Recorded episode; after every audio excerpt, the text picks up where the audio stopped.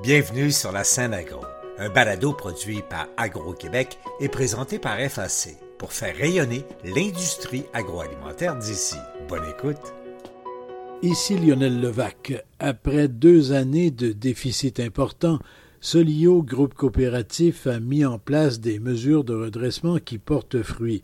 Mais il faudra encore un bon moment et possiblement encore d'autres mesures avant que l'on puisse dire que Solio va bien. Richard Ferland, président de Solio depuis février, résume ainsi le bilan de santé du groupe coopératif qui, affirme-t-il, malgré les difficultés, garde tout de même son dynamisme et demeure un outil majeur des agriculteurs dans l'économie agroalimentaire. J'ai eu un long entretien avec Richard Ferland sur sa ferme de Sainte-Marie-de-Beauce. Voici mon reportage. Très déterminé, Richard Ferland croit que l'opération redressement entreprise chez Solio va permettre de ramener le groupe coopératif sur la voie de la rentabilité et assurer qu'il constituera toujours un atout majeur pour le monde agricole. J'ai eu une longue discussion avec Richard Ferland. Nous avons tout d'abord parlé de la ferme familiale. Monsieur Richard Ferland, bonjour. Bonjour, Monsieur Levac. Bienvenue chez nous. Monsieur Ferland, je suis dans une étable euh, impressionnante. Euh, ça, c'est vous autres qui avez bâti ça, là. Oui, on a construit ça l'été passé, suite à l'incendie de la ferme de mon fils il y a trois ans. On a réussi à consolider les deux fermes, puis on a construit une belle vacherie l'an passé. Euh, stabulation libre de capacité de 140 vaches avec une salle de traite double 8. Actuellement, à l'extérieur, il fait pas loin de 30 degrés, là. Et puis le soleil tape assez fort. Mais dans l'étable, ici, on est bien. Oui, on est très bien. Lors de la conception de la ferme, le principal critère qu'on a pris en, ligne de compte, c'est le confort des animaux. Puis on le voit une journée comme aujourd'hui avec la ventilation qui fait que les animaux sont très confortables, sont plus à l'aise avec la ventilation qu'on a. On n'a pas de baisse de production. Une étable que vous avez divisée en sections. C'est à air ouverte globalement, mais il y a des sous-sections. Ah ben, on a fait des séparations. C'est un concept qui est assez brillant connu. On a tout fait à l'intérieur du même bâtiment. On a une section qu'on appelle section parc de vélage, un bed pack, où ce que les animaux sont sous litière accumulée en préparation de vélage puis qui vont mettre bas. J'ai une autre petite section qu'on appelle l'hôpital, c'est-à-dire c'est des vaches qui sont fraîches vélées qui vont là pour leur début de lactation ou quand on a des vaches à faire récider, ces choses-là qui sont dans un enclos spécial. Puis après ça, la partie principale de la ferme est divisée en deux sections. Tout dépendant du stade de lactation de la vache, elle n'a pas la même ration en énergie et en protéines. Ça fait qu'on a séparé les deux groupes de vaches pour optimiser euh, l'alimentation et les coûts d'alimentation. Après ça, on a une section pouponnière qui, elle, elle est fermée. Et un autre aire ouverte qui est la salle de traite avec la salle d'attente. C'est ça, salle de traite euh, d'une bonne capacité, là.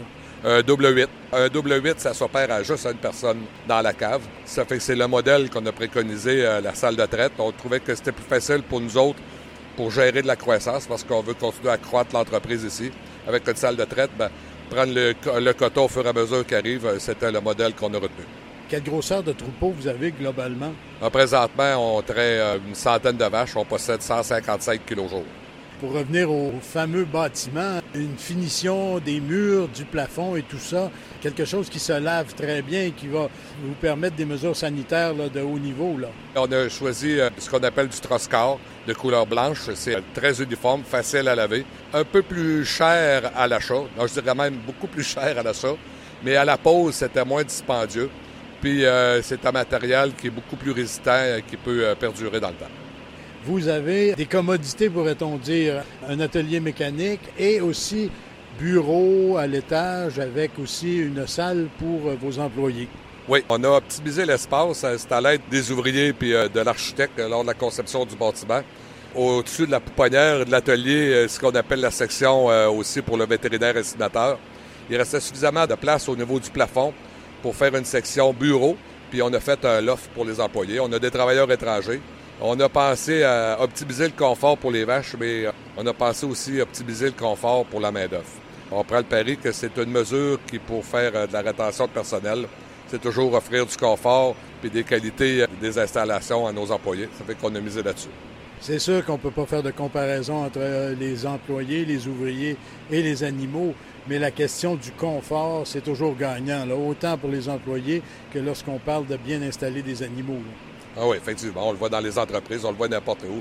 Lorsqu'il y a des installations intéressantes, pour la rétention du personnel, c'est toujours un plus. Quand a le de choisir un job, quand tu hésites entre deux, bien, quand tu as des bonnes installations. On l'avait vécu, nous autres, dans la coopérative ici, où j'étais administrateur, euh, où je suis encore administrateur. On s'était rendu compte, euh, fin des années 90, lorsque le personnel commençait à se faire rare, que c'était beaucoup plus facile de recruter dans des fermes qui sont mieux installées, mieux sur la coche, qu'on pourrait dire, que des vieilles bâtisses. Fait que c'est la même chose pour les employés aujourd'hui. C'est toujours plus intéressant de travailler d'un environnement neuf pour ce que l'employé a des commodités pour lui.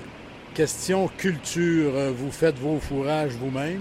Oui, alors, écoute, nous autres, on est situés à Sainte-Marie-de-Beauce. C'est pas vraiment euh, ce qu'on pourrait dire euh, un endroit de rêve pour faire de la grande culture, mais c'est des sols qui se prêtent très bien à la culture des fourrages, des foins, des prairies de légumineuses, de graminées. Nous autres, on fait du maïs en silage également. On ne produit pas de petites céréales. À l'occasion, on fait du soya dans nos rotations. On ne produit pas de maïs grain. On est un peu limite sur les unités thermiques pour avoir des bonnes performances. Mais c'est quand même des très bons sols pour euh, produire de l'ensilage euh, de maïs puis euh, des bons fourrages pour alimenter notre troupeau. Vous avez un bon taux d'autosuffisance? Oui, oui, on est complètement autosuffisant au niveau des fourrages, toutes ces choses-là. Puis même, on peut vendre du grain un peu à l'occasion. Des années d'abondance, comme l'an passé, bien, cette année, on a fait un peu plus grand grain du soya qui va être commercialisé par notre coopérative. là, on parle de Richard Ferland, agriculteur. on va compléter en parlant de la relève. Vous avez déjà un, deux garçons, je pense, qui sont avec vous? On a une famille nombreuse. On a une grande famille. On était chanceux. On a un beau milieu pour avoir des enfants, euh, qui est la ferme. C'est un vœu qu'on s'était fait, moi et ma conjointe, d'avoir une grande famille. On a neuf enfants. Dans les enfants, il y en a plusieurs qui sont intéressés en agriculture, qui sont déjà impliqués en agriculture. Tout spécialement, euh, un de nos fils, le plus vieux, Pierre, qui a terminé ses études en agroéconomie, est avec nous euh, sur la ferme depuis un an à temps plein. Puis un autre de mes fils plus jeunes qui serait intéressé également à venir sur la ferme. Probablement qu'on va y faire de la place dans l'actionnariat lorsque papa et maman vont être prêts à partir. Pour l'instant, il s'intéresse beaucoup à la mécanique. Oui, c'est ça. Ça nous fait un mécanicien. C'est la première fois qu'on a un de passionné dans la gang comme ça. Euh, taponner un peu, ça fait qu'on abuse de lui. Maintenant, si vous le voulez bien, ben, on va passer au volet. Richard Ferland, président de Solio Agriculture. Oui, président de Solio Agriculture depuis euh, février 2023. Ça fait que j'ai euh, cinq mois de compléter à la présidence de cette prestigieuse entreprise québécoise. Et pour parler de Solio, nous avons voulu atténuer le bruit et nous nous sommes installés à l'extérieur, à l'entrée de l'étable. C'était la coop fédérée les 95 euh, premières années de sa vie. Il a fallu euh, changer de nom parce que le nom ne nous appartenait pas. Si on voulait le dire en anglais, on est obligé de dire Federated Co-op. Puis dire la coop fédérée en anglais, étant donné qu'on a plusieurs installations euh, pan-canadiennes maintenant. Ça ne disait pas en anglais puis Federated Co-op, le nom ne nous appartenait pas. Ça fait qu'on a appelé une nouvelle appellation qui est Solio Groupe Coopératif. Il y a déjà plusieurs années que vous étiez au sein du conseil d'administration. Oui, euh, je siégeais chez euh, Solio depuis 2014 euh, que je suis administrateur chez Solio. Auparavant, j'ai été administrateur de ma coop locale qui s'appelait Unicoop dans le temps. J'ai été président de cette coopérative-là également pendant quatre ans. J'ai cédé la présidence lorsque j'accédais au siège administrateur euh, du conseil d'administration euh, de la Coop fédérée auparavant. Puis euh, ma coopérative Unicoop est devenue Aventis avec la consolidation des coopératives dans le réseau, suite à la fusion de cinq coopératives. Je siège encore au conseil d'administration d'Aventis, puis je suis président du conseil d'administration de Solio depuis février 2023. Vous parlez de regroupement de coopératives. Depuis une dizaine d'années, moi je me souviens de l'opération Chrysalide. On a commencé à regrouper des coopératives locales et finalement, aujourd'hui, on a réduit énormément le nombre d'entités juridiques. Et ça, c'était essentiel de le faire. Avec un recul, ça a été dur un peu parce que vous savez qu'on s'est attaqué à plusieurs clochers d'église. Mais euh, les coopératives, comme le reste de l'industrie, ça se consolide. Hein? Toutes les entreprises se consolident. Au niveau des fournisseurs, dans l'agrofourniture, dans la mécanique agricole, n'importe quoi, tout ce qui est agricole, ça consolide, puis toutes les pannes de la société se consolident. Fait que l'agriculture n'y échappe pas, qu'on soit pour ou contre. Il fallait consolider nos coopératives pour lui donner des masses critiques, pour être capable d'attirer des ressources humaines, pour baisser les frais administratifs le plus possible. Il y a moins d'agriculteurs, donc il y a moins de monde pour supporter les structures on n'avait pas le choix, il fallait consolider. Puis euh, avec le recul, on est très content de le fait au bon moment, avec les problèmes qu'on a connus financièrement dans la production porcine les dernières années. Il y a plusieurs coopératives qui n'auraient pas passé au travers de ça. Ils étaient juste trop impliqués en production porcine. Fait qu'aujourd'hui, euh, une chance que le réseau s'est consolidé. Les coopératives sont en meilleure position pour le marché actuel, puis surtout se positionner pour l'avenir. Vous l'avez dit, bon, euh, le problème du secteur porcin particulièrement, il y a encore des choses à faire selon vous là. C'est quand on se pose pas de questions, euh, qu'on ne se remet pas en question sur notre modèle économique, c'est à ce moment-là qu'on est dépassé. Il y a toujours des améliorations à apporter, il y a toujours des choses à faire. Euh, des coopératives, on a fait des améliorations dans le passé. Euh, je pense qu'on est dû pour en faire encore d'autres au niveau des structures. Il y a différentes choses qui doivent être repensées. Notre, offre d'affaires auprès des producteurs agricoles. On doit constamment se repositionner en affaires, que ce soit en agrofourniture ou que ce soit dans le commerce de détail. On le voit avec BMR. On est toujours en repositionnement. C'est pour ça que je pense qu'en production porcine, il va falloir aussi se repositionner à différents niveaux. Ça, est-ce que ça fait partie de la discussion qui s'est amorcée là, et qui va se poursuivre un certain temps sur un nouveau plan stratégique que vous êtes à préparer ou que vous souhaitez préparer? On va aborder cette question-là, entre autres du secteur porcin, mais plus globalement aussi. Ah oui, il faut se remettre en question dans plein de choses. Il y a plein de bonnes choses qui vont bien, il y a des choses qui vont moins bien, il y a des choses qui pourraient aller mieux. La production porcine au Québec a traversé euh, une grave crise depuis un an, un an et demi que ce soit au niveau des engrais, euh, au niveau des fermes, euh, au niveau des intégrateurs, au niveau des abattoirs, mais surtout au niveau des producteurs de porc indépendants. La ferme familiale porcine a de la difficulté à se reconnaître un peu dans le contexte qu'on traverse présentement. Puis je pense qu'il faut, nous autres, comme leaders agricoles, comme fournisseurs principal en agriculture, on doit repenser nos choses, nos manières de faire avec les producteurs de porc, avec la classe agricole en, en entier. C'est pour ça que on est dans planification stratégique. C'est pour ça que le réseau s'est consolidé. C'est pour ça qu'il s'est mis différentes choses. Il ne faut pas oublier que les dirigeants des coopératives, c'est les propriétaires, c'est les administrateurs, c'est les propriétaires eux-mêmes, c'est les utilisateurs. Puis euh, quand on est administrateur d'une coopérative, on est avant tout un utilisateur. Hein. On est souvent ceux-là qui portent le regard le plus critique sur l'entreprise. Ça fait qu'on a cette force-là d'avoir du monde qui sont utilisateurs euh, propriétaires, puis qui nous pousse à repenser nos manières de faire il y a la filière coop dans le port, il y a les producteurs indépendants. Je le pose comme ça la question, euh, il n'y a pas un petit peu un conflit là, entre justement le regroupement filière coop de production et producteurs indépendants? Non, il ne faut pas voir un conflit là-dedans. Je pense que c'est des producteurs qui ont décidé de faire affaire avec une filière, la filière porcine coop. C'est la beauté de la chose, hein, euh, en coopération, entrée libre, sortie libre. Ceux qui veulent faire affaire avec nous autres font affaire avec nous autres. Ceux qui veulent pas faire affaire avec nous autres font pas affaire avec nous autres. C'est à nous autres à faire l'offre d'affaires la meilleure pour qu'il y ait le plus possible de producteurs qui adhèrent à ça. Mais euh, on est conscient qu'on ne sera jamais unanime, euh, on ne fera jamais une unanimité des producteurs agricoles. Notre but, c'est d'être les meilleurs pour nos utilisateurs. Reste que le secteur porcin, et ça, on n'a pas connu ça depuis fort longtemps, là, on peut parler de plusieurs décennies, le secteur porcin connaît une certaine décroissance. Est-ce que ça veut dire qu'on a atteint un plafond, on va reculer jusqu'à un plafond qui est celui que le marché oblige actuellement, ou est-ce qu'on peut penser que le secteur porcin va pouvoir reprendre de l'élan, grossir encore dans je ne sais pas combien de temps? Là? On est sur un marché mondial. Hein. On est bien vulnérable au marché mondial. La consolidation qui s'est faite au Québec et au Canada, euh, c'est pas juste nous autres. Ça s'est fait partout sur la planète. Aux États-Unis, c'est fermé des abattoirs. En Europe, un petit peu partout. Ils disent qu'au niveau mondial, là, les chiffres qui sont sortis, c'est entre 15 et 20% de diminution de production qui s'est faite. Est-ce qu'il y avait eu une embellie auparavant? Peut-être. Je ne sais pas. Je ne suis pas en position de critiquer ça ou de juger ça. Mais la consolidation s'est faite d'une baisse au niveau mondial, s'est faite de 20% à peu près. Le Québec n'a pas échappé. On n'a pas euh, échappé à cette crise-là. Il a fallu organiser nos filiales, il a fallu organiser la filière de l'abattage, il a fallu consolider ça. Là, il y a un programme de sortie par les, EPQ pour euh, la retraite en production porcine volontaire, pour les producteurs qui veulent sortir de là. C'est toujours facile, c'est toujours agréable de gérer de la croissance. Gérer de la décroissance, euh, c'est jamais agréable pour n'importe qui qui va être appelé à le faire. Il suffit de faire le plus possible de façon chirurgicale pour qu'il y ait le moins de dommages collatéraux possible. Que si jamais un jour il y a une relance, il y a une nouvelle croissance, une nouvelle chose, bien que les principaux outils soient encore en place. Parce que actuellement, on peut penser que le marché va se maintenir à peu près au niveau qu'il est. La croissance de la demande sur le marché intérieur est assez stable. L'exportation demeure essentielle cependant pour la survie et de plusieurs abattoirs, pas seulement chez Olimel du groupe Solio. Alors, Breton, pour nommer que sa filière à lui, que son port de spécialité, c'est un port qui, est beaucoup dédié à l'exportation. C'est un élément de création de richesse. C'était un bel exemple de réussite. Olibel aussi, il fait des belles choses à l'exportation, crée de la richesse. On transforme du grain en viande, puis on de faire de la valeur ajoutée. J'ai su ça dernièrement, que les dollars produits à l'exportation dans le port sont plus élevés que les dollars produits à l'exportation d'électricité au Québec. On crée plus de richesse avec notre port qu'on en fait avec Hydro-Québec à l'exportation. Ça, faut jamais oublier ça, la balance économique, l'argent qui rentre nouvelle au pays.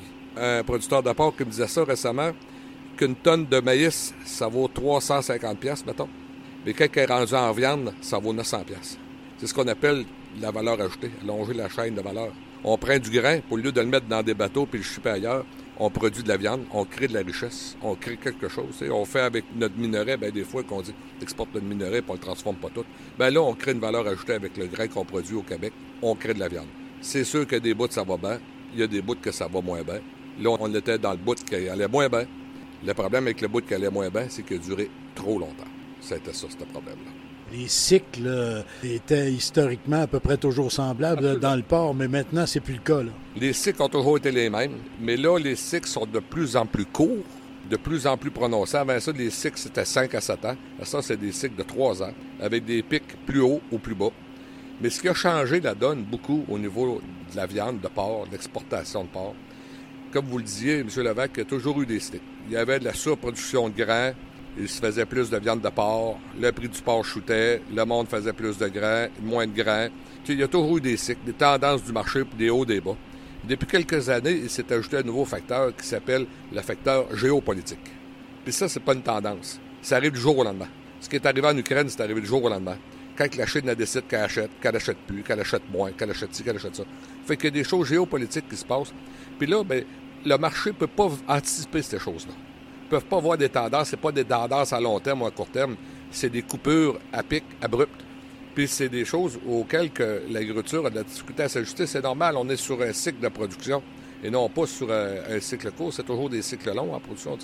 Ça fait que c'est le nouveau facteur qui fait jouer bien gros en ligne de compte, le géopolitique. Le pari qu'il va falloir prendre, c'est peut-être s'exposer le moins possible à ces crises-là, mais on ne pourra jamais se prémunir complètement des crises géopolitiques qui vont se présenter dans le futur.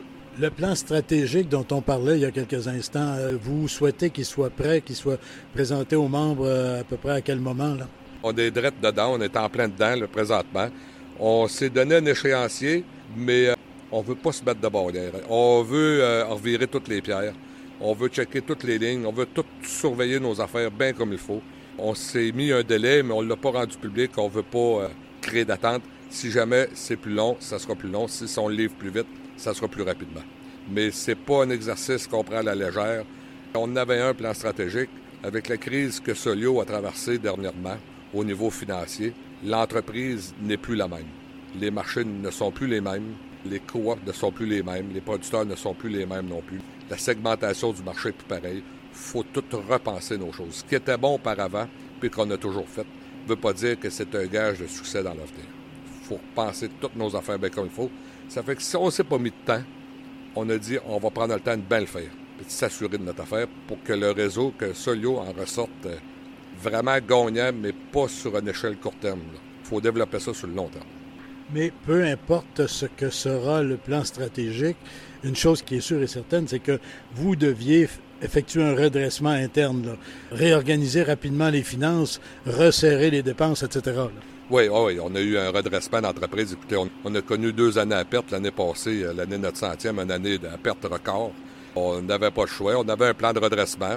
On a été euh, bien accompagnés par nos banquiers. Ils nous ont, fait confiance dans nos gestionnaires, le plan de redressement des finances qu'on les a présentés, le plan de redressement des opérations, l'optimisation euh, des actifs aussi.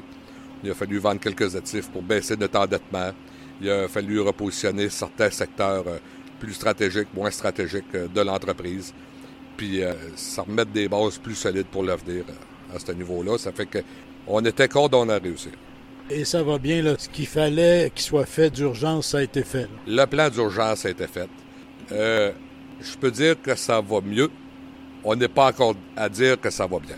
À la sortie d'une crise comme ça, ça ne peut pas s'en virer aussi vite qu'on aurait bien voulu. Le plan de vente d'actifs est complété le niveau d'endettement qu'on avait euh, visé à atteindre est rendu à ce niveau-là. On a fait beaucoup d'économies Mais toutes ces économies-là se sont envolées avec la hausse des taux d'intérêt.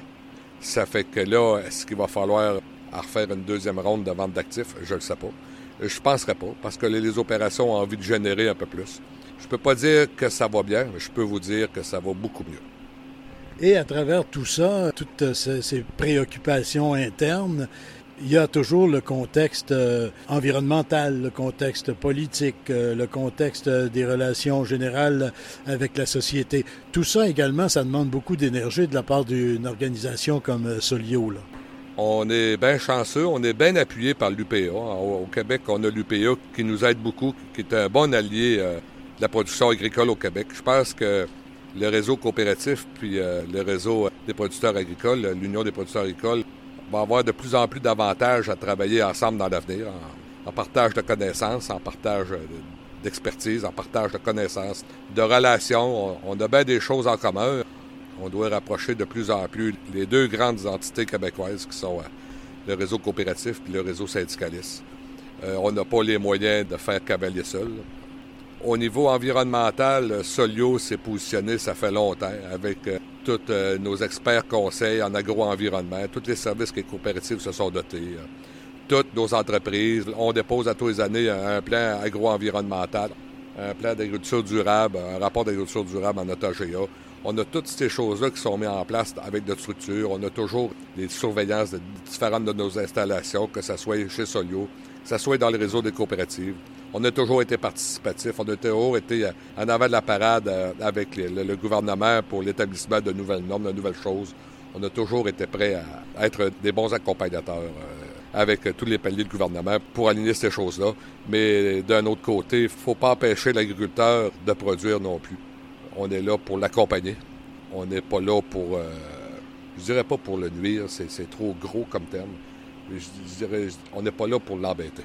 On est là pour accompagner les producteurs agricoles. Puis euh, je pense que l'environnement, l'agriculture durable, toutes ces choses-là, ça fait partie de notre ADN des producteurs agricoles, comme la coopération. Ça fait 100 ans qu'on est là. Si on n'aurait pas été euh, respectueux de ces normes-là, de ces choses-là, comme entreprise, on serait plus présent. Il faut continuer à être alerte, à être vigilant, puis accompagner nos producteurs là-dedans dans le contexte dont on vient de parler, euh, sur lequel euh, on, vient d'élaborer un petit peu, est-ce que les gouvernements peuvent contribuer à justement améliorer la situation, rendre le contexte plus facile et aider Solio Agriculture, l'organisation, à se relancer sur des bases peut-être un peu plus euh, paisibles, je pourrais dire? On est une coopérative, on est un modèle d'affaires. Je pense que l'interventionnisme de l'État était bien pas nécessaire à ce niveau-là. Je pense que l'aide de l'État doit surtout euh, prioriser la ferme familiale, l'agriculture euh, comme qu'on connaît dans nos régions, un petit peu partout. Je pense que les gouvernements aussi doivent être euh, accommodants au niveau de tout ce qui est de charges financières, de charges administratives, ces choses-là. On dit souvent qu'on passe un gros pourcentage de notre temps à remplir de la paperasse plutôt qu'à produire.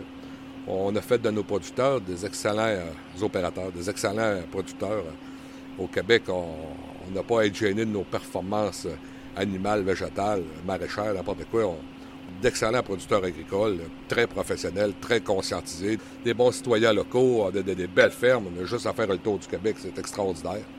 Les gouvernements devraient être euh, des agents facilitateurs, non pas euh, des contributeurs d'enfarge, euh, je pense. On a aussi le système d'assurance stabilisation du revenu agricole, l'ASRA, qui est mené par la financière d'avoir jasé avec certains sous-ministres. Ils m'ont dit qu'ils sont en étude pour le réactualiser. Ils rentrent dans un cycle de réforme de l'ASRA. Je pense qu'il va falloir euh, penser plus à faire euh, de l'agriculture qu'à faire des règlements. Il faut penser à aider euh, nos fermes, il faut penser à aider nos producteurs, à aider nos régions. Je pense que ça, c'est le rôle de l'État.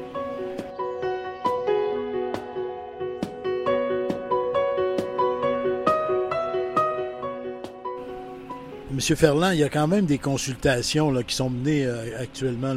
La réforme euh, de la loi de protection du territoire agricole et des activités agricoles. Il y a toute la question du règlement sur euh, les exploitations agricoles que l'on veut reviser aussi. Toute la question des pesticides. Bien sûr, toujours en souhaitant que les agriculteurs, les membres chez vous, entre autres, ne seraient pas tenus d'augmenter encore les tâches administratives. Mais dans ce contexte-là, vous allez participer aux discussions sur ces grands dossiers-là? Traditionnellement, le réseau coopératif a toujours été euh, présent lors des grandes consultations. Je pense qu'il est trop tôt pour dire l'alignement qu'on va prendre, mais euh, que ça a été sur les différentes plateformes agroalimentaires ou environnementales, le réseau coopératif a toujours pris sa place, a toujours été euh, présent. Puis on ne devrait pas céder notre place non plus à ce niveau-là. On va continuer à trouver l'argumentaire qui habille nos membres, qui habille nos producteurs. Parce que toujours dans l'optique où Bien sûr, vous souhaitez que les conditions soient toujours améliorées pour la pratique de l'agriculture d'une part, en parallèle au fait que vous souhaitez que autant Solio que ses membres soient de bons citoyens à travers la société québécoise. Il n'y a personne, tout le monde est pour la vertu. Hein. Tout le monde est pour euh, ces choses-là. Euh, je ne connais pas d'agriculteurs qui sont anti-environnement. La terre nous est passée, on, est juste un locataire sur notre terre. Hein. Euh, ça va d'autres générations. Il y en a d'autres qui n'ont pris soin de nous autres, qui n'ont pris soin avec nous autres. Puis nous autres, une des plus grandes valeurs en agriculture, c'est toujours la relève, c'est toujours de passer à notre génération. On veut pas céder à d'autres générations quelque chose en moins bon état qu'on l'a pris. On veut toujours le céder de façon à ce qu'on l'améliore. Il n'y a rien de plus fier qu'un agriculteur qui a préparé des beaux champs, qui, a nettoyé des levées de clôture, qui a creusé des fossettes, qui a drainé une terre. Si vous voulez voir un grand élément de fierté, promenez-vous des rangs, quand le monde nivelle les champs, puis tout ça le monde sont contents d'avoir des beaux champs, d'avoir des belles terres. C'est sûr qu'ils veulent avoir des bonnes performances technico-économiques, mais tout ça se fait en respect de l'agro-environnement. Soyez-en certains, les producteurs sont suffisamment informés, sont suffisamment formés pour euh, avoir ça à cœur aujourd'hui. Puis nous autres, le, réseau des coops, euh, on va toujours être là pour en appuyer avec eux autres. En terminant, M. Ferland, vous souhaitez quoi là, pour les prochains mois? Qu'est-ce qui vous apparaît urgent dans le portrait agricole ou agroalimentaire au Québec pour euh, les prochains mois? Bien, je vais parler pour moi, là, vu que je suis en poste euh, depuis 5-6 euh, mois chez Solio à, présidence. Bien, nous autres, c'est de compléter le, plan de redressement qu'on est en train d'effectuer présentement chez Solio. Renforcer notre offre d'affaires auprès des producteurs agricoles renforcer notre positionnement avec nos coops régionales qui sont consolidés, accompagner à ce niveau-là. Rendre plus performants nos modèles d'affaires. On a trois gros modèles d'affaires, on a trois grandes divisions. C'est de rendre nos divisions euh, de plus en plus fortes pour être prêts à faire face aux, défis qui s'en viennent là. Vous savez que l'agriculture s'est bien gros rattrapée au Québec, les fermes se sont bien gros rattrapées, se sont beaucoup développées. Beaucoup de monde ont investi sur leurs fermes. Les taux d'intérêt font passablement mal présentement la hausse fulgurante des coûts des intrants, le diesel, l'engrais, machinerie, toute, euh, l'inflation qu'il y a eu à ce niveau-là. Euh, je pense pas que toutes les denrées agricoles ont suivi à ce niveau-là. Qu'il y ait un retour, un équilibre un peu des forces au niveau des producteurs, que tout aille pas que tous les revenus qu'on fasse ne euh, passent pas rien qu'en intérêt ou en inflation, qu'on recommence à créer de la richesse sur nos fermes, puis qu'on puisse en générer d'autres phases de croissance à tout le moins. Euh, ça, ça serait euh, un bon souhait au niveau de l'agriculture québécoise, qu'elle continue de performer, de se développer en harmonie avec les citoyens, avec l'environnement, avec nos voisins. Et sur votre ferme, euh, l'été se passe bien, les fourrages, ah les cultures, tout est bon? Ah, c'est une belle été. J'en jasais, j'étais en tournée provinciale dernièrement, je fais la tournée des coopératives, là, puis j'étais plus dans l'ouest de la province. Les gars disaient, les producteurs disaient, on a eu un gel tardif, un sécheresse en début de saison, puis là, des pluies abondantes. Mais reste qu'on euh, se promène là, le long de l'autoroute, un petit peu partout, le long des grands axes routiers. Là. Les champs de maïs sont beaux, sont hauts. C'est sûr qu'il y a des baisseurs des places. On voit des beaux champs de soya, les, les, cultures, les, champs commencent à dorer, tout ça. Je sais qu'au niveau des producteurs maraîchers, on a discuté un peu au niveau des fraises, ces choses-là. Mais euh, ça, peut-être, ça va être une bonne année. Une année de fourrage assez extraordinaire encore, je pense bien, en grandeur de la province. Encore cette année. Ah, une année d'abondance, c'est facile de gérer euh, des surplus. Ça fait que non, nous autres ici sur la ferme, ça va très bien. Euh, la nouvelle ferme, comme je disais tantôt, quand on achète un concept d'une nouvelle ferme, on se fait faire une promesse de performance, puis on fait un acte de foi un peu en disant euh, j'espère que ça va bien aller. Bon, on est chanceux, la ferme, ça va très bien. Les, performances techniques qu'on s'attendait au nouveau bâtiment euh, sont là. M. Richard Ferland, merci beaucoup et puis bonne continuation pour votre mandat à la présidence de Solio, groupe coopératif. Merci beaucoup, M. Levac. Merci. Ici Lionel Levac. Les coopérateurs vont garder un œil attentif sur la poursuite des mesures de redressement chez Solio. Mais comme le disait Richard Ferland en d'autres mots, le groupe coopératif n'est pas paralysé. Il demeure un partenaire majeur de l'agroalimentaire. Au revoir. Vous avez aimé ce contenu? Suivez la scène agro pour rester à l'affût de l'actualité agroalimentaire. Merci et à bientôt.